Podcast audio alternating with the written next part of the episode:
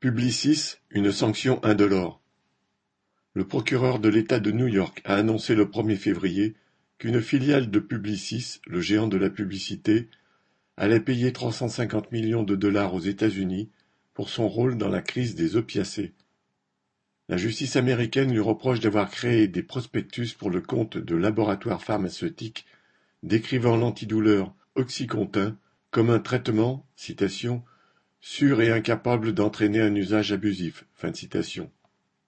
Commercialisé par le laboratoire Purdue Pharma, appartenant au Sackler, l'une des familles les plus riches des États-Unis, ce puissant antidouleur similaire à la morphine crée en réalité une forte dépendance. L'objectif fixé aux publicitaires était de convaincre les médecins de prescrire cet opiacé sans réserve. Cela a entraîné la mort par overdose de plus de 700 000 personnes entre 1999 et 2022.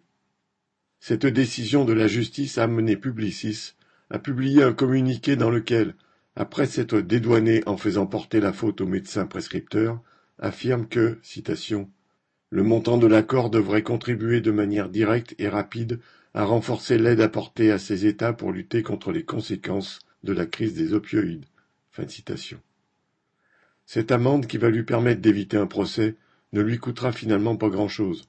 Cette multinationale, qui a réalisé 1,4 milliard d'euros de bénéfices l'an dernier, a déjà provisionné près de 200 millions. Le reste sera couvert par les assurances. Elle peut donc conclure son communiqué à l'adresse des actionnaires en leur affirmant que ces sanctions citation, n'auront ainsi pas d'impact citation, sur le groupe. David Manca